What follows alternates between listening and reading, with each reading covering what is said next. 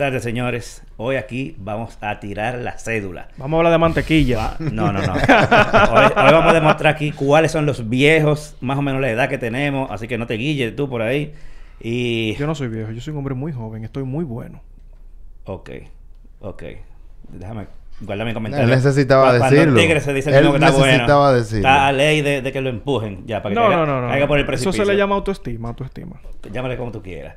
Pero hoy vamos a estar hablando de no, historias sobre nuestras primeras consolas en el mundo de los videojuegos. Y qué mejor invitado, te voy a dejar de último a ti por fresco. Qué mejor invitado que la gente de Gamecast. Y cuando digo la gente, cualquiera cree que es un team. El señor Ariel Sánchez, amigo mío desde hace pila de años. ¿Qué tal, brother? Digo, so- somos un par de gente, pero hoy el que estaba disponible era yo. Ah, ah, verdad, sí, yo, verdad que también hay una, una chica en el, en el podcast, ¿verdad? Sí. Eh, dime dónde te busca la gente, para que sepan de, de- si no sabían. No, miren, Gamecast pueden seguirnos de una vez en Gamecast RD, en, en Instagram y en Twitter y en Twitch y en, en Discord y en YouTube. Está todo en todos lados. Lo pueden ubicar Facebook también en todos lados. ustedes no salen en vivo, ¿verdad? Sí, YouTube. claro. Sí, sí. en Nos- vivo. nosotros hacemos en vivo los jueves y los domingos salen los episodios pregrabados. También me pueden seguir a mí en per- mi cuenta personal, Ariel Sánchez D. Sí. Ariel Sánchez D. Pero ahí lo que van a encontrar más es sobre mi oficio como músico. Sí, porque el ho- hombre que más pica, El tipo talante, el tipo, tipo toca con tanta banda que yo no sé cómo que se no se le enredan la canción. La gente se sorprendería todo lo que uno haría para poder pagar la luz a tiempo. Ya lo sabes. Realmente. Y, eh, Milton, ¿cómo tú estás? Muy bien, señores. Gracias, de verdad. Para ustedes es un placer verme a mí aquí en este podcast. Y ella, hay que dejar el, el- el aceite, ¿verdad?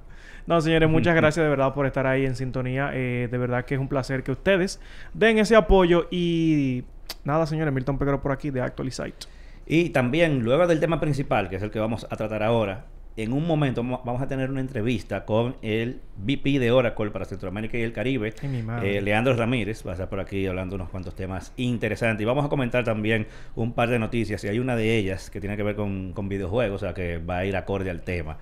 Eh, yo voy a dejar que sea el invitado que diga, aunque la historia tuya es probablemente larga en cuanto a videojuegos, y más siendo hermano de Sergio, eh, háblame de cuál fue que tú recuerdes tu primera consola de videojuegos, y si quieres decir el año. No, yo recuerdo perfectamente bien. Y yo te puedo decir por qué la tenemos y por qué... O sea, eh, yo recuerdo... eh, mi primer contacto con los videojuegos fue cuando mi papá y mi mamá nos llevaban a una pizzería que estaba en Plaza Naco.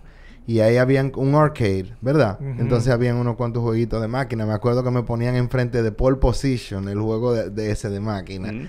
Que era como de carrito y ya tú sabes, tú jurabas que tú crees, mentira, te tenían el high score puesto y tú dándole vuelta al guía ese y para nada, ¿tú entiendes? Y me acuerdo que fue algo que, que, que yo me, de una vez como que me conectó mucho, entonces después fuimos a casa de una tía, una mi- a la que sería mi madrina luego, que era hija, eh, es- eh, se llama Miguelina ella. Y me acuerdo yo que esa fue la primera vez que recuerdo así ver un Nintendo y jugar y pasar una tarde jugando. Y me acuerdo que cuando había que elegir una madrina, yo la elegí a ella, pero fue por el, por el Atari. Por el Atari. Y ya a los cinco años, nosotros, cuando yo tenía cinco años, eso fue como por ahí, por el 85, eh, 84, por ahí. Y, y tuvimos nuestro primer ¿En, en Atari. qué año tú naciste? 90, señor. Ah, ok. Oye. El primer, un Atari 2600, me imagino. Un Atari 2600 tuvimos nosotros originalmente. Me acuerdo que eh, Ese es el cuadrado grandote, ¿verdad? El cuadrado no es muy grande, No muy grande, Es ¿no? muy grande, es como negrito así, entonces tiene como unos switch. Es muy bonito, brother. sí, o sea, el. Atari, el Atari tiene como esa estética clásica que tiene como esa calcomanía adelante que parece como madera. Ajá. Sí, sí, sí. Se, Ve, se ve elegantico. Yo, yo, eh, ese- esa estética de, de, de, de consola, yo creo que pudiera venir alguien y hacerse el loco y, y retomar ese. Sí, el mismo supuestamente andan- en eso, Sí, pero, andan por pero ahí. tienen ya como que mucho. Creo que en Kickstarter o uno de esos ellos están. Y pero no, no terminan de salir. ¿Cómo que se llama Atari? Que es algo. Eh, yo no sé. El último aparato de, de Atari que yo recuerdo, así como que tuvo como cierta relevancia, fue el Atari Jaguar. Mm. El Atari Jaguar, pero, pero yo lo que sí he visto es que están haciendo como remakes de juegos de, de, de anteriores, Sí. del pasado, y, y todavía hay compañías que, que se atreven a, a hacer juegos para el Atari. Pero un cuento interesante, me acuerdo yo que yo tuve pesadilla con un juego que se llama Berserk. que era como que, que tú ibas como pasando por pasillo y matando robots. Entonces, cuando tú durabas mucho en un pasillo, te salía una cara sonriente, así, te caía atrás. El dijo. Y te wow. mata. Así, de que tú tenías que salir huyendo, bro. Y yo de noche soñé, de que con esa carita. ¡ah! Supuestamente, yo no recuerdo que haya pasado eso, pero me dijeron que, me, que yo en los sueños hablando. Ahí Pero- pero- o sea, pero que tú- te contaron, pues. Tú que te mencionaste ahorita el Atari Jaguar, ¿tú llegaste a jugar en esa consola? no realmente. No, Yo yo- creo que eso no fue muy... Primera vez que la veo en mi vida, en verdad. Sí, Yo eso, eso como que no llegó a nada, por lo menos aquí en el país. Bueno, ¿cómo, ¿cómo te explico? Es como de esas... ah, hubo una, una, una serie de consolas que salieron en una época, por ahí como por finales...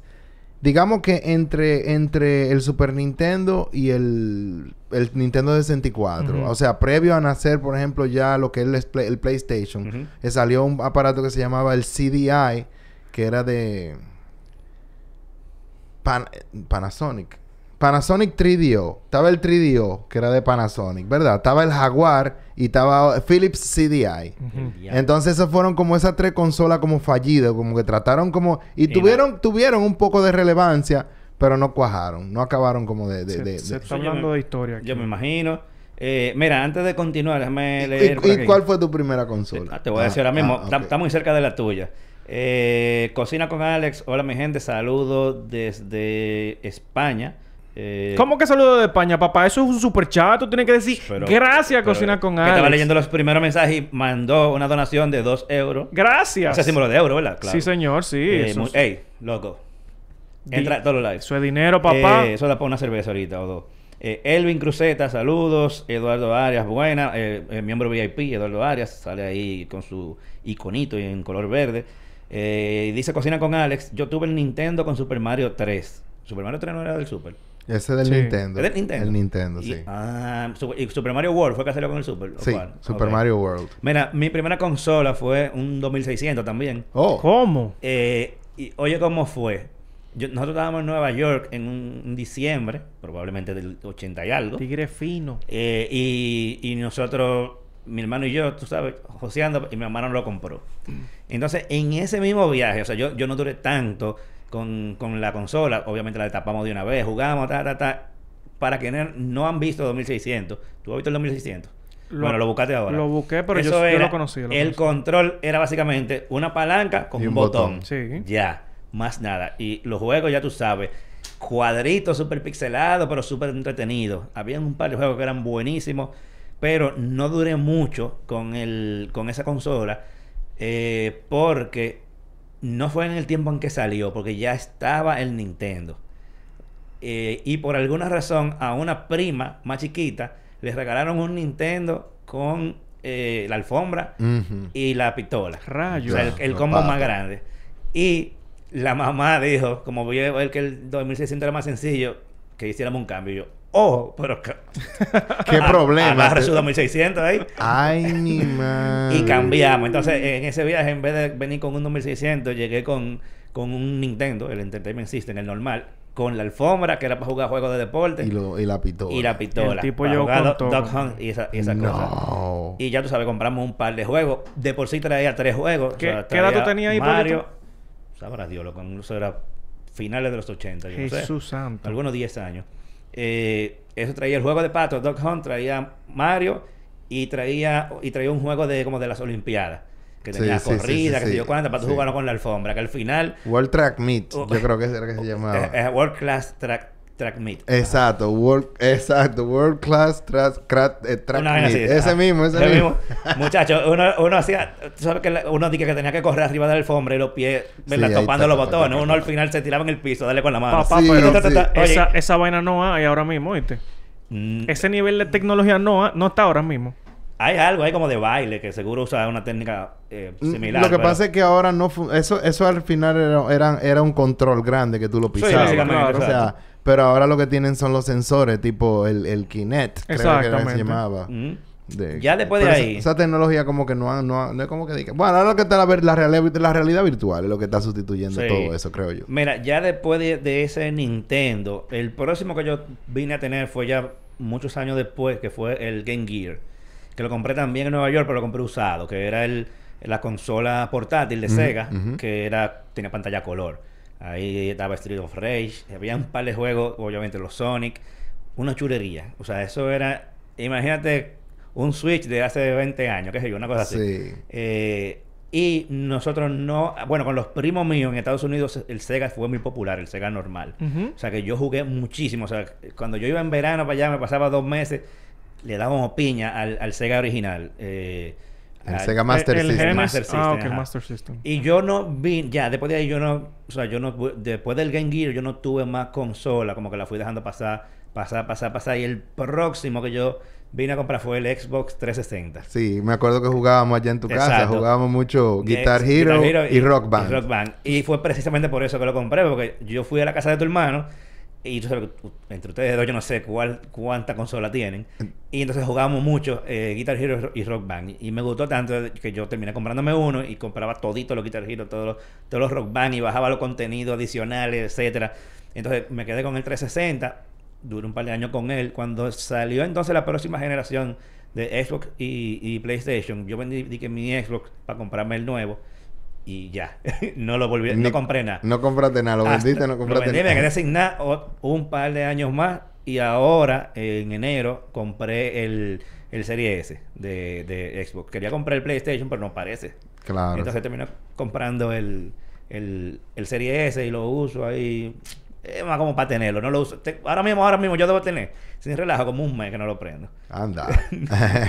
Pero esa, esa es mi larga historia con los videojuegos. ¿Tú, tú has jugado videojuegos? ¿Tú- Claro, pero ven acá, papá. Pero yo soy un Déjame tigre. ver. Eh, eh, Joaquín, con lo pirata que es, yo estoy curioso por saber qué, qué- Dime, cuéntame. Bueno, te puedo decir que sí, que también hay historias de eso, porque yo, yo obviamente, ¿cómo es que se le llama cuando uno hackea los PlayStation? Eh, Hackea los Lo- PlayStation. yo los hackeaba todito, los hackeaba yo. Y yo bajaba mi juego con mi CD, pero tenía la consola, por lo menos, claro está. Pero no, yo con, yo comencé fue con la, con la Nintendo, la NES. Papá con mi, con mi pistola y uno, el Duck Hunt, yo me ponía a matar mis patos, pero yo, obviamente, yo heredaba las consolas de mis primos que las tenían en Estados Unidos y cuando ya ellos se compraban las nuevas, me las mandaban a mí para acá. Y entonces así era que yo iba teniendo mis consolas.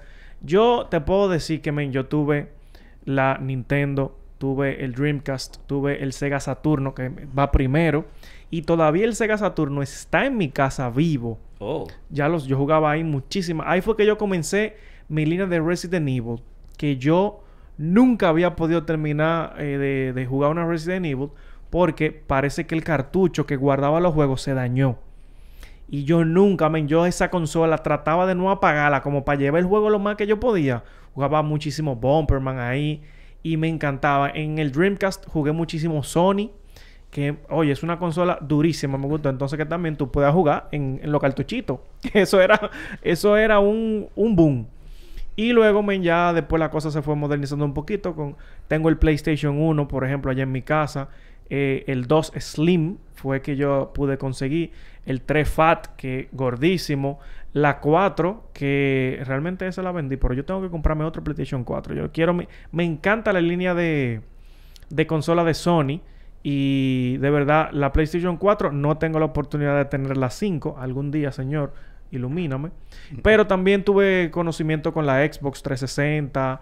Y así, mi hermano, yo me he ido... Yo, yo tengo mi Ah, experiencia pero, pero yo pensaba que tú ibas a venir con piratería, como siempre. No, yo sí... Tú sí- con videojuegos eres serio. Sí te dije que yo hackeaba mis PlayStations porque yo no podía comprar todos los juegos. Yo era un muchachito que no tenía dinero ni trabajaba ni podía pedirle lo- pero, tanto. oye, a, a PlayStation le hicieron un hoyo con eso de, de- Sí, de poder quemar los CD de la PlayStation. Déjame decirte que a pesar de todo, el Play 1 cuajó y sobrevivió eh, a pesar de la piratería porque había que modificarlo. Pero el, el- el talón de Aquiles, si no me, si no me equivoco, del Saturno o del, o del Dreamcast o ambos, era que tú para copiar, tú nada más tenías que agarrar el CD, ponerlo en un vaina, copiarlo y pon- no había que hacerle nada a la Mm. consola. No había ni que hackearla, ni que modificarle Ya. nada, nada, Sí, nada. era- normalito. Qué Sí. huevo. Entonces, eso fue, eso fue, eso fue lo que provocó que la consola no. Por eso Nintendo duró tanto en entrar en ese mercado.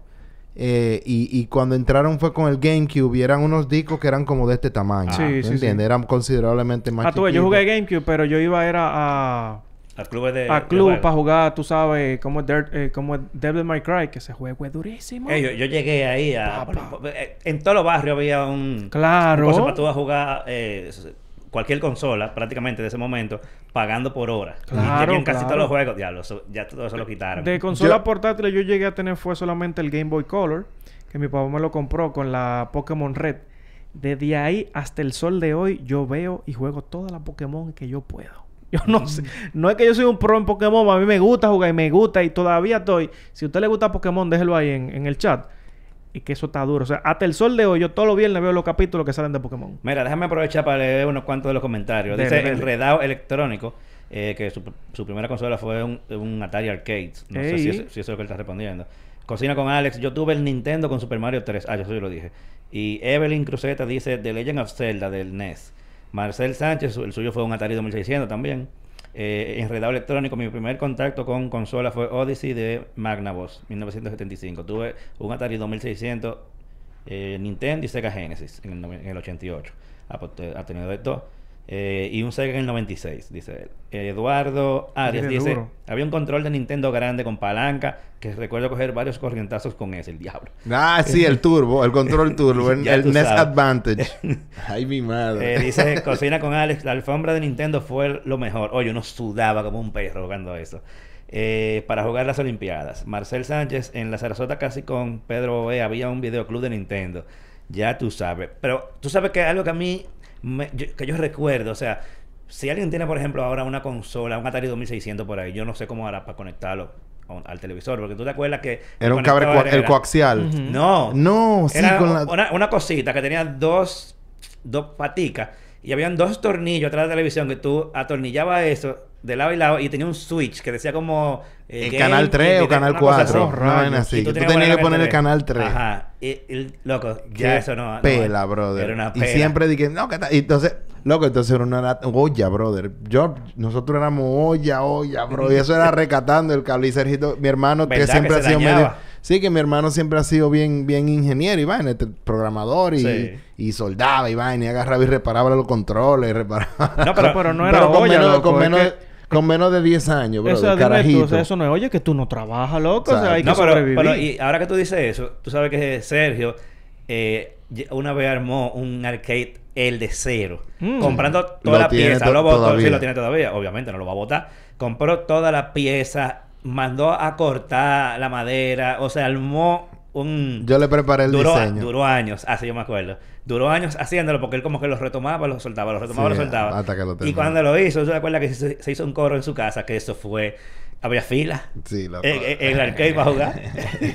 Nadie atendiendo la comida, no, no, no, en fila para jugar. yo, yo tenía, por ejemplo, bueno, mi primo, entonces después como de mm, su papá estaba en Nueva York y le mandaba las consolas y tenía un en Villacón había un, un, un coso, un club de Nintendo pequeño y entonces él sí iba a jugar y me lo dejaba a mí atendiendo y yo era que le cobraba a la gente, güey, ¿qué lo que? No, sal, ya se acabó tu tiempo. Y era así, yo era un chamaquito menor, yo siempre he tenido ese contacto con las consolas, compadre. Mira, déjame aprovechar para leer, para, para que estoy leyendo los comentarios como constante, para que caigan con el tema. Sí, sí, dale.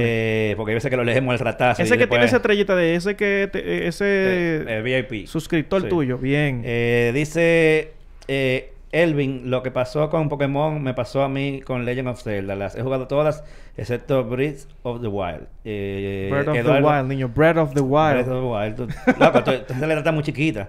Eh, Eduardo Arias. Yo tuve PSP, la 1 y la 2. Ambas pude hackearla. La PS2 después de que pagué 80 euros le Duro. saqué el jugo. Duro. Bajaba y quemaba los DVD y lo tiraba por ahí. Papá, yo quemaba eso, hizo durísimo. Eh, Mira, dice enredado eh, que es un adaptador coaxial a cable paralelo de 75 OHM. Ya tú Horrible, sabes. brother. Ya tú sabes. Horrible, horrible. Dice Junior Tatis, tengo 24 años y mi primera consola fue la Game Boy Color, luego la PS2, luego la PS4 Slim y ahora tengo la PS5. Desde hace más de un año, muy contento. Duro, manito. Hablen del VR para su PS5 que saldrá. Eh, dice Paul Núñez, hoy en día, hey, mi hermano Paul, hoy en día hay compañías que hacen adaptadores para consolas retro. Ey, está interesante Sí, eso. claro. Algunos incluso hacen upscaling para que las imágenes se vean lo mejor posible en las TVs actuales. El lío de conseguir un... Yo creo que en eBay se debería conseguir, pero, Sí, pero- conseguir un Atari eh, 2600 tiene que ser un Pero un upscaling No, de una ¿quién consola. dijo, brother? o, o caro, no sé, ¿no? No, que va, esa consola, esa consola aparece. Mi hermano tiene una. Ah, pero que Sergito, ¿qué no tiene sí, Sergito? pero no. Mira, más que, más que los aparatos, más caro, fácil, eh, algunos juegos. Mira, algunos... hey, Pitfall, loco. eh, eh, Pitfall, un clásico. O sea, no- Activision. era dura. No se consideraría como un clásico y por eso costaría más tal vez. Porque eso pasa también con No, la Ah, mira, pero es verdad, parece y no está tan ¿En- caro. ¿En cuánto? Menos de cin- 100 Mira, dólares. Menos de 100 Hay uno dólares. aquí que cuesta 180, pero incluye 31 juegos. Dos. Oye, esa vaina. O sea que no, no está mal. ¿Tú me estás entendiendo? Eso no es... No es, una, Mira, no es un abuso. 70 dólares, sí. Nosotros éramos de los que vivíamos y soplábamos esa, eso, eso. Sí, en el, en el, era, era más necesario en el Nintendo que en el Atari. exacto, exacto. En el Nintendo no sé qué era lo que... ¿Qué cota era que cogía? Yo no entiendo que había que soplar esa vaina. Yo no... No, y había un par de, par de ingenieros ahí que lo- el- la destapaban la cinta y, y con una borra de, de esa de- Ah, de, sí. de Yo borrar. Yo te puedo hacer un cuento de, de tapar cinta. Una vez, eh, eh, ya lo he hecho varias veces, pero bueno, me- un juego que se llama Freedom Force, ¿verdad? Que me acuerdo que le entregué al pana. Fue un trueque, tú sabes que en ese entonces no hacía Claro, mucho no trueque. intercambio, Le en- papá. Le, entregué Fester's Quest de, de Adam's Family. Y el pana me entregó Freedom Force. Y yo, ¡ah! Y cuando voy corriendo para mi casa, digo, No no pan a prendió. jugar. Ay, y cuando le doy cambio a de- play, pa, lo pato. Anda. Yo no entendía qué era lo que estaba sucediendo. Yo di- yo- Eso, eso fue que le cambió el cir- Sí, la le cosa de cambió adentro. la... el- Brother, y yo lo sacaba y volví y lo metí. Y fue así, fue como que miraba la portada y, y yo. ¿Pero y qué lo y que así fue como que. Como cuando te atracan. Exacto. Tú sabes que cuando te atracan es como al rato que tú, Ajá, tú caes. y tú que- te quedas en shock. de Tú que, estás de que. ¿Qué pasó? Mierda, me atracaron. O sea, así mismo me sentía yo en ese entonces. ¿Y qué Oye, un saludo a ti, brother. Espero que te haya ido muy mal. Ah, porque tú, tú no lo vuelves a ver. No. ¿Y qué vas a ver, por Ese se Pero cuando tú desapareció. vienes a ver ni vivo, está, bro. No, pero imagínate engañando gente así. Caramba. Se topó con uno que, que lo terminó matando. Y Se te engañó peor que mantequilla. eso. no, caí loco, chach. ahora mismo, ahora mismo, ¿qué consola ustedes tienen? Por si acaso, que no me quedó muy claro. Yo tengo la, la Series S. No, yo, yo, la serie S. Ajá. Yo tengo eh, un Play 4 que lo, con- lo conseguí. en- Lo que pasa es que como yo duré tanto tiempo, el la última consola que yo tuve cuando paré, que eso me dio una frustración grandísima, fue un Play 2. Y, y lo- le, le metí 3.500 pesos para que me le arreglaran el lente. Ni siquiera para hackearlo, no, que me arreglaran el lente y ya estaba funcionando bien. Y tenía yo par de juegos y estaba jugando bien. Va, me lo tumban. Y yo me frustré. Yo dije, yo no vuelvo a gastar cuarto en esta Pero cuando te lo tumban, fue que a donde tú lo llevaste, Me se lo lo- robaron. no, no, de mi casa. Se metieron en mi Ah. casa y me Ay, robaron el Dios play, me robaron unas cuantas cosas. Y después de ahí como que duró un tiempo y pasaron 10 años. 10 años, así. Yo jugué de cuando en vez emuladores y algunos juegos en la PC. Ah, sí, también hay un par de emuladores. Hablando de emuladores, ¿cuáles juegos son así de tus favoritos que nada más con emuladores tú lo, lo, lo buscas? No, mira, lo, mira, lo que pasa es que yo he, también he, he retomado, ah, terminando la, la- Ah, ahora sí, mismo sí. tengo un Wii. Tengo un Wii, me gusta tener mi Wii porque yo siento como que el Wii es como que el Wii nada más. O sea, no más nada se comporta como el Wii. Tengo un, un Xbox One eh, Slim y tengo un Play 4. Y pero el próxima inversión que quiero hacer, quiero quiero llevar el Xbox One S que tengo Slim y cambiarlo por una Serie X. Quiero Ok. un Serie X. Me gusta el Serie X porque Por el disco físico. No, porque coge disco físico y es retrocompatible hasta el Play, hasta el Xbox One. Oh, la... al primero, el perdón, hasta el primer Xbox. El Slim no es así.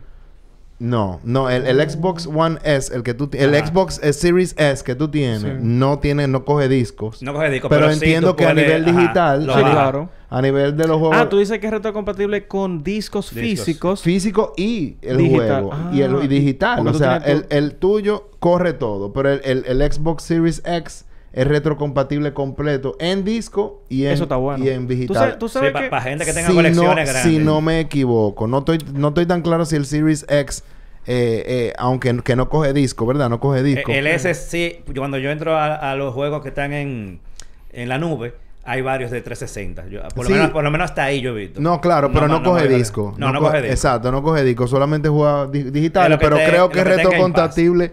Creo que es retrocompatible completo. tú sabes Creo que, yo. que esto tal vez sería una preguntita fuera del tema, pero dentro del tema, para que lo entienda. Mira, tú sabes que los servicios en la nube que tiene PlayStation, Yo quiero un Switch. Sí. yo también.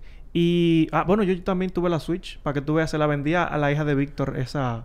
Eso fue para Bueno, jugar. a, a Víctor para su Quiero hija. un Switch Exacto, y quiero un 3DS también. Mira, tú sabes que los servicios de PlayStation versus los servicios en la nube de Microsoft, o sea, dígase Xbox, se, se ve que Xbox está trabajando y tiene mejor servicio que PlayStation.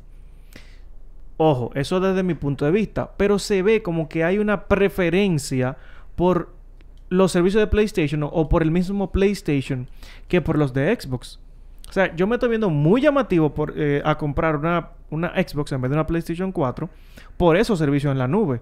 Entonces, pero no sé por qué a la gente le llama tanto la atención PlayStation y, y los servicios no son tan buenos. O sea, no, no sé qué es lo que está pasando ahí. ¿Tú tendrías al- algo que aportarle ahí? Mira, yo, yo creo mucho que aquí en la República Dominicana, predominantemente, se consume más PlayStation que, que Xbox. Pero yo creo que desde que tú brincas el charco, tú te encuentras con un poquitico más ambiguo. Porque en Estados Unidos son muy consumidores de Xbox. Muy, muy consumidores Sí, de imagino. Xbox. Eh, y no es... Y lo que, lo que sí podemos... Lo que tenemos que an- analizar son las estrategias de mercadeo de cada marca. Yo, si ustedes se han fijado, eh, eh, PlayStation tenía como el catálogo de exclusivos, que era lo que mantenía a la Exacto. gente viniendo donde ellos. Sí. Que si God of War, que si The Last of Us, que una serie de juegos que ya sabemos cuáles son más o menos, pero, pero, pero, que lo pero, mantienen por lo menos al principio, los primeros años. bueno, esa era su estrategia y ahora con este, con este, con esta tendencia ahora, con digamos que la tendencia de Netflix, de, de, de, de, de Disney Plus, entonces pues eh, Microsoft se monta en eso y, y, y se están enfocando más en, en, en, su, en los servicios que están ofreciendo, como el Game Pass. Sí, claro. Entonces le llevan delantera. En ese sentido le llevan delantera al, Sí. al Play. Y bueno, yo lo que sí creo es que yo creo que, que, que poco a poco las consolas irán desapareciendo y lo que tendremos seren- serían los servicios de nube. ¿Tú me entiendes? Que cada... Que sería como un Netflix. Yo estoy ins- inscrito en Netflix y yo veo la película que tiene Netflix, pero también tengo... Entonces la gente va a tener controles de toda clase y va a tener como... traba- eh, va a ser gaming a nivel de nubes. Y ya, bueno, exi- existirá Nintendo, que siempre tendrá lo suyo. que, que exactamente es lo que va sucediendo. Incluso todo se va migrando hacia allá. Por ejemplo, Hipólito, cuando fuimos al CES en enero, allá vimos cómo los televisores se conectaban directamente con la nube de, por ejemplo, Xbox. Y ahora mismo va como pasando las, las cosas poco a poco a la nube todo. Ah, que yo puedo jugar el juego de hace 10 años que está en la nube ahí, que yo lo puedo, eh, es como tú dices, retrocompatible. Y no sé por qué, tal vez no sé si fue que picó demasiado adelante y no, y no hizo bien su trabajo. Google con Stadia, que incluso cerró, que esa era la próxima noticia que iba. No sé si me estoy adelantando en Pero China. lo hablamos, lo hablamos Pero- ahora, lo hablamos ahora. Pero de verdad, o sea, no entiendo ese tipo de cosas, pero sí, sí. sí. Mira, déjame aprovechar para leer unos cuantos más, dice Marcel Sánchez. ¿Quién se acuerda de este truco? Arriba, arriba, eh, izquierda, derecha, izquierda, derecha, BA, BA, Celestar. Esa es la de contra. 30 vidas. Eh, Claro. Exacto, la 30 vidas de contra. Yo tenía un teacher con eso, que Yo debo tenerlo yo por también ahí. tenía uno. Eh, dice Enredado, a principios de los 2000 hice un adaptador de arcade para desktop basado en microcontroladores. Papi, tu tigre de un ingeniero. Eduardo Arias, tengo la 2 aún, yo leí eso, yo creo, no. Eh, y la PS4, la 5 se cotiza y no me decido aún. Además de la escasez, mis hijos la Switch. Marcel Sánchez dice de nuevo, yo tengo Google Stadia que va a dejar de funcionar en enero. Eh, Elvin Cruzeta, todos queremos un Switch, lol. Eh, Yo quiero un OLED, de verdad. o sea. O sea, Mira. Para jugar Pokémon nada más. eh, ah, dice Leandro, diablo, ¿y ¿qué apellido es ese? Rajovic. Leandro, Leandro, hombre. Leandro, Leandro. Yo juego al FIFA principalmente y después algún Resident Evil y tengo el servicio de Sony que para lo que juego me alcanza y sobra, ya que solo juego esporádicamente algunos de autos y aventura. Pero ahorita le, le- íbamos a hablar de, lo- de los ROMs. Particularmente yo tengo un par de juegos por- que son la razón por la que yo bajo algún emulador y, y los ROMs. Y es eh, Top Gear, que creo que eso era, no sé si era de Super Super era- Nintendo. Era Super Nintendo. Top Gear 2. Había- Yo no sé si Top había Gear una 1 y hora. 2, sí. Ajá, pero la 2 eh, específicamente. Contra 3 me gustaba muchísimo. También, ¿cómo se llamaba este jueguito? Que, era, que eran de unos carritos que reparaban con aceite. Eh, eh, RC Pro Am. eh, RC RC Pro Am, pero Am. ese es de Nintendo, Nintendo. Bueno, Sí. esa durísimo, loco. Diablo, qué juego. Tú sabes que tú estás en primer lugar ganando y, y, y pasas arriba de un aceitico. ¡Pum! Diablo. O te disparan por atrás. Ese juego era Oye, chulísimo. esa vaina. Eh, eh, loco, muy duro. Eh, dice Junior Tatis, en realidad los gamers en su mayoría no les gusta la nube, la mayoría les gusta tenerlos descargados Sí, sí, yo- porque se juega mejor. PlayStation lanzará juegos multijugador en PC y PS5 y single player solo PS5. Eh, sobre la nube, y vamos aquí ya a meter el tema de, de, de Stadia que se va, se ahí. va del mercado. Google lanzó ese servicio hace que un año, más o Mm. menos. Sí. Eh, eh, Xbox viene también con su, con su cloud gaming desde hace un tiempito. Eh, el mismo Amazon se metió a esa, a esa onda con Luna, que se llama. el Sí, de sí, sí, el moradito. El Ajá, moradito. Amazon Luna, creo que así que se llama. Que eh, un día de esto también ellos ahorita van a decir que van a cerrar eso también. Probablemente. Entonces, como que hay mucha gente metiéndose a ese juego de los servicios en la nube. Todavía ninguno ha hecho el boom. fuera, Y sin de, embargo- fuera de las empresas que se encargan de eso. Porque Xbox y PlayStation están buscando su dinero con eso. Sí, y vemos como Google se está retirando de ese mercado ya. Eh, o sea, en enero deja de funcionar Stadia y le van a devolver el dinero a los que lo pagaron, lo compraron. Yo fui uno de los que lo compré. Me van a devolver mi dinero. El- pero el, el pobre infeliz que me lo compró a mí se jodió. Pues yo ni me acuerdo a quién yo se lo vendí. Pero no, porque si él hizo la suscripción, también le devuelven el dinero de la suscripción. Ah, no. No, la suscripción suscripciones no, no. mentira, mentira. Que hicieron no, no devuelven porque eso es algo que tú usaste. Es solamente quienes compraron la consola y se la compraron a Google. y si compraron juegos, ahí sí. Sí, exacto. Pero los servicios en la nube no, no van a devolver nada. No, no, dije un Eh, disparate, dije un disparate. ¿A qué ustedes se creen? o qué- o ¿Qué ustedes entienden? ¿Qué es lo que está faltando ahora mismo? Quizás eso está muy adelantado al, al tiempo. ¿Por qué todavía no vemos esa explosión que uno diga es el nuevo estándar? Yo, yo voy a comenzar antes de pasar con el experto. Mira, la idea de Google no era para nada mala. O sea, eso está genial, o por lo menos desde el punto de vista donde yo lo vi, que el tipo iba jugando online en un streaming en YouTube y yo con Stadia me pueda, como quien dice, conectar a esa partida o llegar a ese punto y que todo esté en la nube y que yo pueda jugar desde donde yo quiera, desde mi tablet, desde mi celular, desde mi computadora. Pero parece como que a Google se le abrió el pecho porque la gente no lo apoyó. O sea, es como que no es un monopolio que hay, porque no, no lo hay. Pero si es fuera de las empresas Nintendo, PlayStation, Microsoft, señores, es muy, es muy raro que esos... Ellos ya están muy establecidos. Pero no sé lo que le va a suceder a Google. Bueno, perdón, a Google no, a Amazon.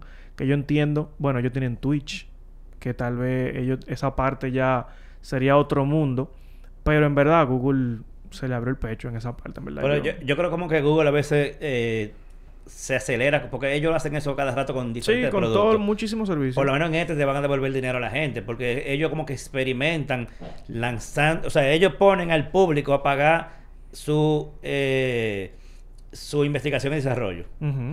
Por ejemplo, o cualquier otra marca que se repete, y no es que Google no se repete, pero en cuanto a estas cosas no se repeta, hasta que ellos no tienen un producto 100%, digo ellos cualquiera, 100% ready para salir al mercado, no lo sacan. Apple. Por ejemplo, Apple.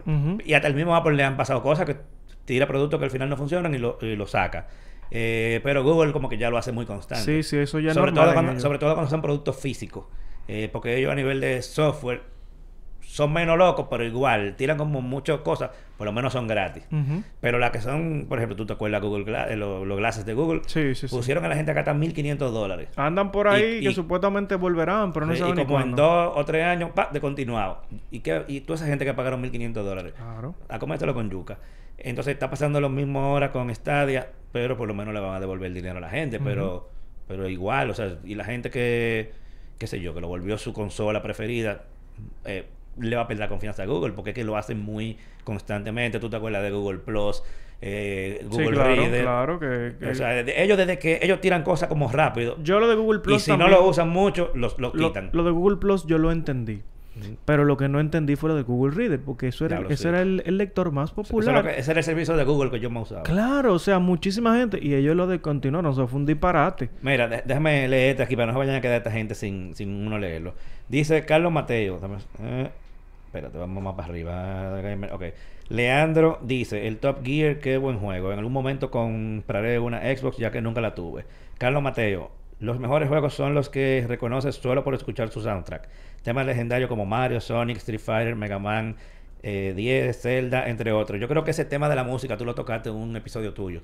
Con Sí, Sergio. hemos, hemos tenido... Pueden chequearlo en, el catálogo de, de videos. Sí, de- y yo creo que fue más de uno. Sí, tenemos que... re- Sí, ya hemos hecho unos cuantos, pero, pero igual, ese, ese es un tema que eso no se acaba. Bueno, Carlos Mateo, chequete el podcast de Ariel, eh, Gamecast, que ellos tienen dos episodios, por lo menos que yo recuerde, específicamente sobre la música en los videojuegos. Bárbaro, ese, ese le sigue el pie porque en verdad son, son dos. Hubo un tercero hace poco, pero no era tan dedicado de lleno a la música. Ah, pero son dos con mi hermano, justamente. Sí, dice Paul, en el Switch hay par de nuevos, eh, par de juegos, creo que AAA que solo se pueden jugar en la nube como Control y Resident Evil.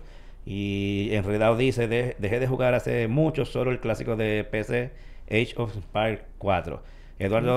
Arias mencionó Starbike, ese era durísimo también. Bueno, Eh, y Paul dice también, Google abandona rápido sus productos. Amazon seguro durará bastante antes de rendirse con su, su cloud gaming. Eso Tal eso vez, así. eh, tal vez yo lo vaya un chin mejor porque ellos tienen el Twitch, pero no sé, no. Pero ¿qué usted opina?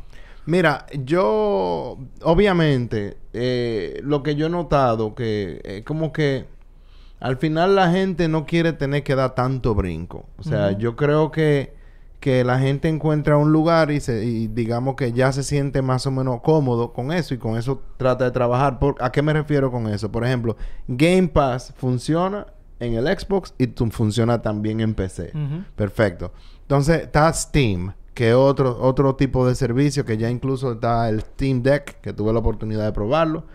Y, y, y esos son también, eso viene siendo como una situación de servicio. PlayStation también está trabajando con eso. Entonces, ahí entramos entonces a la conversación de ¿qué tú vas a hacer? ¿Tú vas a perder tu tiempo con gente que lo que está inventando o tú te vas directo a los expertos? A Sí. donde Nintendo, a donde Sony, a donde Xbox.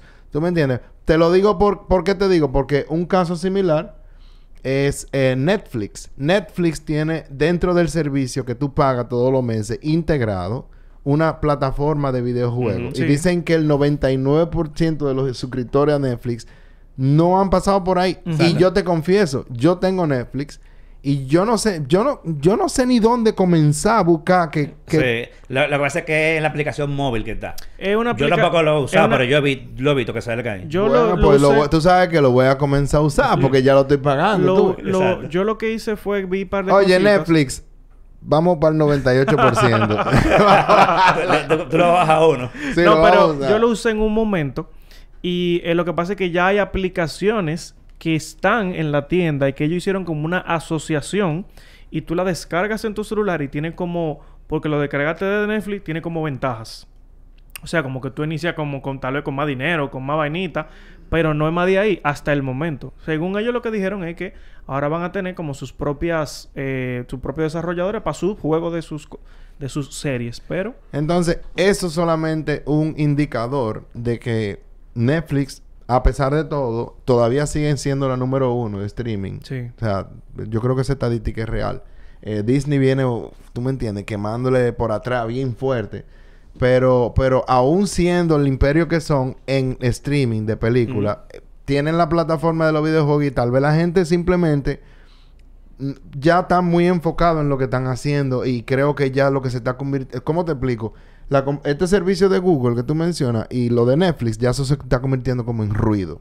Eso es como que McDonald's comienza a meter pizza en su... en- Sí. en- No, no y, y- y por ahí mismo, yo lo que creo es, eh, eh, sobre eso es que cuando tú entras a la aplicación, porque yo te he dicho que yo lo he visto que están ahí. El problema es que cuando tú entras a la aplicación, tú no vas a entrar y que, ¿qué hago? No, tú sabes lo que tú entraste. Exacto. A Y ver, tú- y a ver serie. Y, y- o sea, ¿y cuál serie? O sea, tú sabes, o cuál película. Yo voy a entrar a ver tal cosa.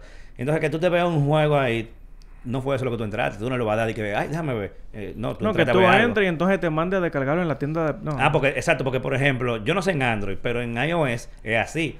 Eh, están los juegos y si tú le das clic, es lo que te hace que te manda a ese juego en la, Igualito. en la tienda de aplicaciones para tú bajarlo aparte. Igualito. O sea que, ah, así también. Sí. O sea que, dime tú, o sea, ya tú me estás sacando de Netflix. Quizá por ahí es que va el, No, el problema. Exacto. O sea, no, yo no, yo, yo voy a Netflix, pero entonces para poder jugar tengo que entrar a Netflix, salir de Netflix. O sea, es lo que yo le llamo eh, los clics. La gente no quiere dar clic, brother. Sí, la no- no quiere que lo saquen de- de La, gente no te da un like, señor, y te van a dar varios clics ahí para... No, hombre. no. Mira, en Twitter nosotros antes subíamos de que el link al, al episodio. Y yo dije, no, vamos a subir un clic directamente porque el que está en Twitter quiere seguir en Twitter. Sí. ¿Entiendes? El que está bajando Twitter no quiere que yo lo saque para YouTube. Porque si yo quisiera estar en YouTube, yo estaría en YouTube desde el principio. Sí. Pero yo estoy en Twitter. Entonces, cuando tú te ves en esa, que tú me estás sacando.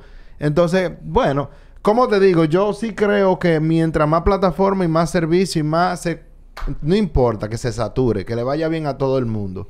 Pero al final es lo que te estoy diciendo. Ya el que es jugador experto y que tal vez eso pudiera ser para los gateways. Por ejemplo, yo todavía no soy jugador y, ah, estoy pagando Netflix, déjame ver. Pero Sí, si es tan contraintuitivo que tengo que hacer un cursillo, O sea, eso... Es difícil. Entonces, a- eso hay un conflicto ahí de lo que... De, de que tú quieres que sea... El que juega pro ya sabe lo que quiere. Claro. Entonces, tú claro. quieres ofrecer eso como una alternativa para lo que no son... Para lo que tal Pa- vez son jugadores más casuales. Pero entonces, lo que requiere para tú comenzar el proceso es casi ser pro para nada más iniciar el proceso. Entonces, ahí es donde entra Apple y le parte la madre a todo el mundo porque ellos sí saben cómo resolver los asuntos a nivel de dos Sí. clics. Que por cierto, Apple es un jugador que ni lo hemos mencionado, que tímidamente se está metiendo al mundo de los Sí, porque videojuegos. ellos tienen con, servicio de con arcade. Apple Arcade. Claro. Y entonces, al tener tanta gente comprando dispositivos de Apple, ellos le dan tres meses casi. O sea, tú te compras tal producto y te dan tres meses de Apple Y Arcade. estoy casi seguro que es facilísimo de usar. Eh, sí, y es es relativamente barato, cuesta creo que son 4.99 Ujú. eh, mensual y tiene un, un catálogo creo que anda por los 200 juegos, que son juegos eh, exclusivos, ajá, o sea, exclusivos de ellos, sin anuncios, sin compras eh, adicionales, Ah, sí, sí. eh, Microtransacciones. Ajá, sin conexión a internet. O sea, ellos le ponen, le pusieron muchísimas características para que sean lo menos problemático posi- posible para el usuario y compatible casi todos con todas sus plataformas. Dígase que tú puedes jugarlo en la Mac, puedes jugarlo en Apple TV, puedes jugarlo en el celular, en la iPad, compatible con controles de Xbox y de, y de De PlayStation. O sea que Muy friendly. que es muy friendly. Hay que ver. Claro, yo, porque- yo, yo una vez lo probé cuando ellos me dieron los tres meses y encontré varios juegos muy buenos. Eh, pero lo que vi, me fijé, es que son muchos juegos orientados como un público joven. No son, no hay juegos sangrientos, no hay juegos. Sí, claro, eh, claro. O sea, son juegos como para toda la familia. Google tiene algo parecido, pero ni se le acerca, que es como eh, un servicio que tú le pagas a ellos mensuales y ellos te dan eh, juegos de pago que son entonces eh, como que dice free y entonces te dan algunas ventajas con unos puntos y tú puedes comprar otras cosas con esos mismos puntos que ellos te dan, pero no obviamente es el mismo servicio que Apple, o sea, Apple está a otro nivel ahí en esa parte. Mira, eh, vamos a dejar el tema por ahí porque creo que llegó el invitado, ¿verdad? Sí. Eh, Ariel, muchísimas gracias por venir por aquí. Loco, gracias aquí por, gracias por tenerme aquí en la casa. Estamos a la orden, lo que sea. Entren a Gamecast, que muy buenos los episodios.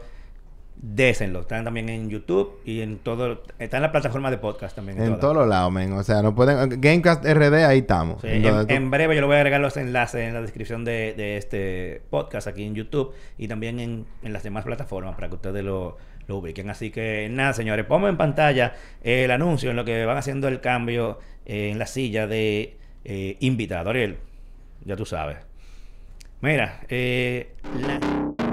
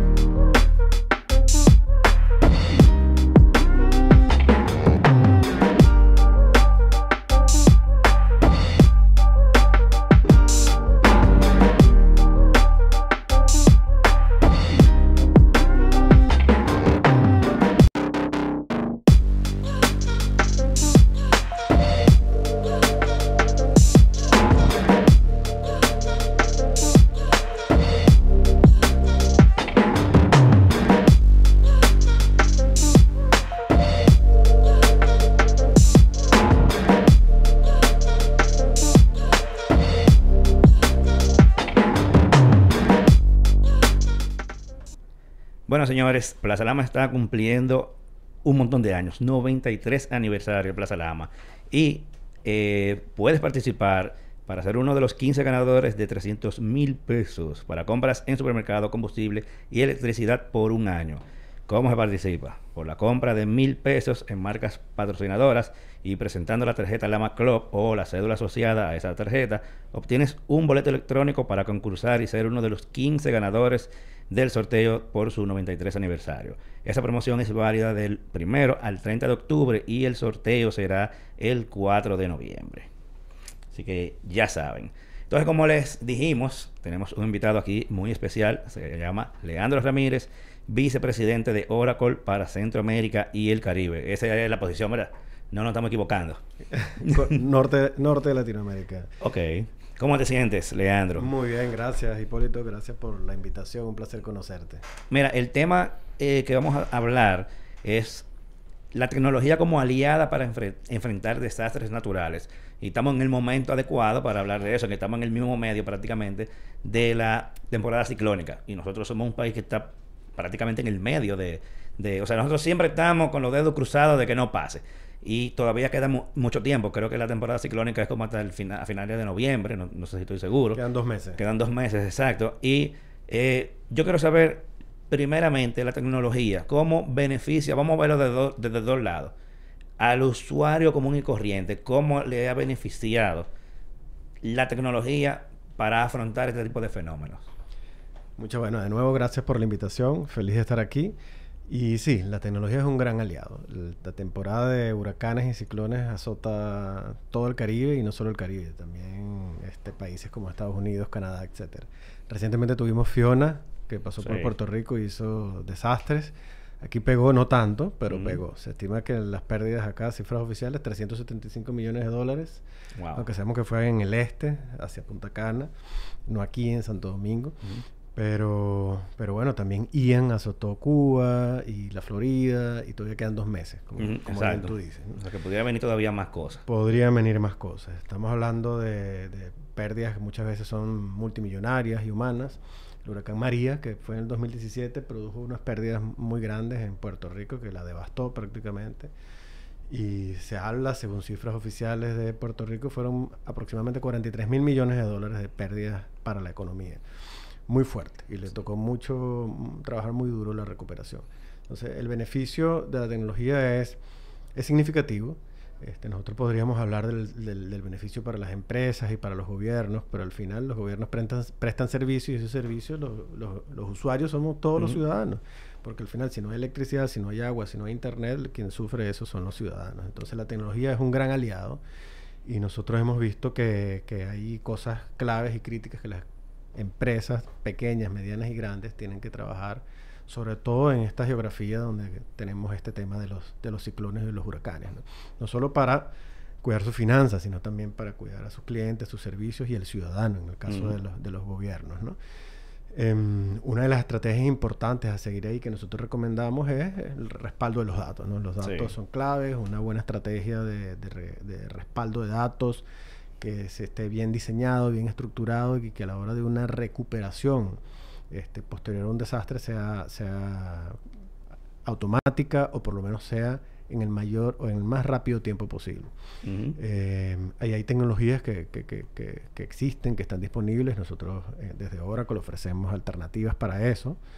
Y una de las cosas que nos ha funcionado, por ejemplo, es el respaldo de los datos en, en, sitios remotos que no sean propiamente en el lugar. Por ejemplo, estamos en Dominicana, ¿verdad? nosotros podemos tener respaldo de los datos de aquí, de las instituciones públicas y privadas, en data centers que estén en el exterior, eh, que esos respaldos se pueden hacer de forma sincronizada y a tiempo real. Es decir, que cuando existe un desastre natural, podemos levantar la operación accediendo al, si se dañó la, la, infraestructura de aquí, accediendo a los datos que, que previamente hicimos un respaldo en el exterior. Exacto, como, como por ejemplo, como pasó hace unos años en Haití, que se cayó hasta el Palacio Nacional en el terremoto famoso de hace, unos cuantos años. Imagínate, qué sé yo, un banco que su centro de datos, el edificio se haya caído y no tiene backup en otro lado fuera de Haití. Eh, hay problemas serios. Ahí está, está difícil en esa situación, sí. Entonces, esa es una de las razones por, lo que, por la que usted menciona eso de tener una especie de backup o redundancia incluso fuera de- del Y- mismo país. Y hay varias formas de hacerlo, ¿no? Hay de hacerlo de forma síncrona, asíncrona, este, con tecnologías más avanzadas o menos avanzadas. Hoy en día las tecnologías están a disposición, realmente se han abaratado muchísimo, o sea que está a disposición de todo tipo de empresas para poder hacer respaldos con herramientas que, que- que el día de mañana yo pueda acceder a esas bases de datos remotas. Incluso este, el gran habilitador aquí es la nube. La nube como tecnología que llegó para quedarse. Hoy en día las empresas en general, eh, eh, y la, esa es la tendencia y, y cada vez lo es más, ya las empresas no se cargan de, de grandes centros de cómputo. Eh, y, y- y hacen compras eh, para tener todo en sus oficinas. Hoy en día Sí. las empresas, a través de una suscripción que pagan una renta, una mensualidad, como si pagaras la electricidad, pagas un servicio de, de- de uso de sistema que está en la nube en algún servidor en alguna parte del mundo. Y, y esa es una de las formas que ha ayudado muchísimo ante desastres naturales. O sea que el tema de la nube no es nada más los datos. Todos tus sistemas podrían estar Sí. corriendo. Así como el email, los diferentes proveedores de email, eh, los servidores están en alguna parte que u- Ujú. uno como usuario a veces ni sabe dónde está eso, tus correos se están almacenando. Pues de esa forma también los sistemas eh, funcionan. Hay empresas grandes, este, por mencionar una, el Grupo Colón Gerena, que es un grupo grande en, en- en Puerto Rico, que es una cadena de, de restaurantes, también tienen real estate y otros negocios, pero el fuerte es restaurantes. Ellos migraron a su sistema administrativo contable a la nube justo antes del, desastre. de María. Y, y gracias a eso, ellos pudieron seguir operando después de. María, porque todo su sistema administrativo, cuando te conectabas, este, estaba corriendo afuera y así fue implementado. Sí. Eso les permitió a ellos, versus su competencia, que si no tenían esa facilidad, seguir operando con facilidad, ofrecer otros mecanismos de sobrevivencia como despacho a través de delivery, etcétera. Y también durante la pandemia, porque la pandemia también, ¿qué, pasó con la pandemia? Nos obligó a ir a casa de un día para otro y aquel que no estaba preparado para trabajar de forma virtual, pues se le hizo muy difícil. Cuando tus sistemas están en la nube, ya estás preparado para trabajar de forma remota desde cualquier dispositivo. No, y, y- y vemos que muchas de esas cosas antes eran orientadas a las empresas grandes, pero ahora ya la pequeña empresa, la microempresa y el usuario normal, común, están aprovechando todo lo que, todos los, todas las bondades de la nube. Desde poder acceder a datos en cualquier dispositivo. Eh, cualquier gente tiene ya cualquier tipo de cloud, hasta sin, sin darse cuenta. Eh, cualquier empresa puede contratar servicios que ya no son orientados nada más a empresas grandes, sino que tienen unos precios que ya no es necesario tener nada de datos local en ninguna máquina. La nube llegó para democratizar el acceso a la tecnología. Es una suscripción. Cualquier empresa se la puede utilizar porque es elástica. Si tú eres una empresa grande y tienes miles de usuarios, obviamente pagas más. Pero si tú eres una empresa pequeña que tienes 2, 3, 5 usuarios, pagas poquito. Paga, exacto, paga de acuerdo a lo que a tu- a tu- al tamaño. a tu tamaño y a tu uso. Este, y así funciona. Dominicana, por ejemplo, el tamaño de las pymes es muy grande. Estamos hablando de que aquí el mercado de las pymes, según cifras oficiales, son unas 1.4 millones de empresas. Sí, es la, es la, es la gran Que son un mayoría. 98% de las empresas, que aportan casi el 40% del Producto Interno Bruto.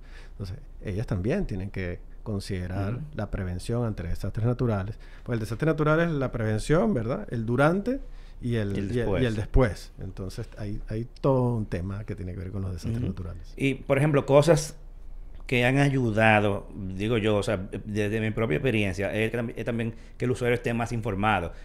En el 98, cuando todavía el Internet aquí no era, eh, no lo tenía todo el mundo, eh, las fuentes de información que uno tenía eran limitadas. Y en ese momento vino el, ciclón George aquí al país y, lo que el gobierno decía era que no venía. Y agarró a todo el mundo fuera de base. Ya eso no pasa. Ya todo el mundo se autodocumenta porque tiene mil fuentes buenas de donde ver qué está sucediendo. Exacto. Y se puede preparar para lo que sea que va a pasar. Entonces, es que, es que la, la- la- la prevención hoy en día es disponible, sobre todo en temas de huracanes, que uno puede prever con las distintas plataformas y aplicaciones más o menos por dónde va a pasar. A veces Mm. se desvían o no. Hay otros más difíciles de prevenir, como los terremotos, sin embargo, con ciertos eh, segundos a- se puede anticipar. Pero en el caso de, de los desastres naturales acá en el Caribe, que más que todo son ciclones y huracanes, eh, son previsibles, pero no basta con la prevención. La información, o sea, hay que informarte de forma oportuna, y, y- e inmediata a la población. Y la verdad que las tecnologías hoy en día están disponibles de una forma impresionante para el uso de tanto de las instituciones públicas para poder comunicar como, como de la población en general. Así los dispositivos móviles, eh, este, las aplicaciones y las redes sociales juegan un rol fundamental. O sea, las redes sociales son esenciales en el Sí. tema de la comunicación, de cómo organizarse, de cómo, de cómo comunicarse entre las comunidades, entre los mismos rescatistas e incluso en lo que es recolección de, de víveres y, a- y apoyo a la población. Oracle, uno que la conoce desde hace muchísimo tiempo, o sea, un nombre grande.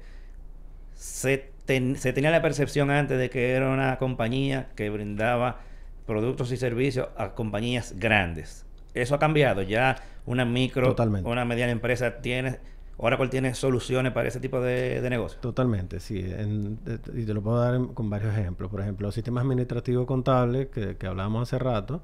Hay sistemas administra- Oracle tiene em, como dos grandes sistemas administrativos contables. Uno más Los dos son de nube. O sea que los dos corren en el cloud y son elásticos y por suscripción. Pero uno es, eh, digamos, con una funcionalidad bastante completa típica requerida por empresas complejas y grandes. Y otra es más para pequeñas empresas de poco, pequeñas, em- sí, pequeñas empresas de pocos empleados, con lo cual se hace también el acceso mucho más fácil. Igual pasa con la tecnología. Eh, Oracle es muy conocido por base de datos, como repositorio de datos, y también tenemos versiones mm, de más fácil acceso, todas en nube, para que, para que las empresas todas puedan tener eh, posibilidad de adquirirlo. ¿no? Una empresa de ese tipo, pequeña, mediana, micro, que ahora mismo quisiera buscar información sobre esa cosa que estamos hablando, déjame ver qué soluciones hay para mi tipo de empresa y en español. ¿Hay alguna página o ustedes se manejan a nivel de partner? ¿Dónde una gente puede decir ahora mismo, No, pero pueden- déjame entrar a buscar? a la página de información"? Oracle, eh, www.oracle.com, y ahí tenemos las distintas operaciones en el mundo que pueden buscar en las operaciones Caribe. Ahí nosotros trabajamos, tenemos una oficina eh, que se trabaja desde Puerto Rico, pero aparte, localmente tenemos partners, distribuidores, varios. Ahí aparecen los nombres y con gusto nos pueden escribir tanto directo a Oracle como pueden escribir a cualquiera de estos distribuidores con gusto para acceder a la información que nosotros proveemos. Perfecto. Leandro, muchísimas gracias por... Yo sé que tu agenda estaba apretada y lograste pasar por aquí, por venir por aquí, hablando un poco sobre Oracle a nivel del Caribe, a nivel del país específicamente. Eh, vamos a mantenernos en contacto constante para informar a la, a la gente el tipo de productos y servicios que ustedes tienen, sobre todo para las pequeñas empresas. Las grandes probablemente siempre han sabido eh, qué ustedes hacen y, y- y cuál es su posición, pero es más para la pequeña y la mediana empresa. Así que te agradezco de nuevo por venir por aquí. Ha sido gracias. un placer. Jovencito, usted despídase. Señores, muchas gracias por estar aquí en el live, de verdad. Un placer eh, siempre contar con su apoyo. Fue muy activo hoy el chat. Así que cualquier cosa, Milton Payor estuvo aquí de Actualizite. Pueden seguirme en las redes sociales. Señores, ah, ¿iba a decir algo? No, muchísimas gracias por la invitación. El placer fue mío de estar aquí. Claro. Hasta la próxima. Miren, la semana que viene, 3 de la tarde, volvemos de nuevo en vivo. Recuerden que pueden ver este episodio de nuevo aquí en el canal o pueden escucharlo en Spotify, en Apple Podcast, en todas las plataformas de podcast que ustedes conocen. Así que nos vemos la semana que viene.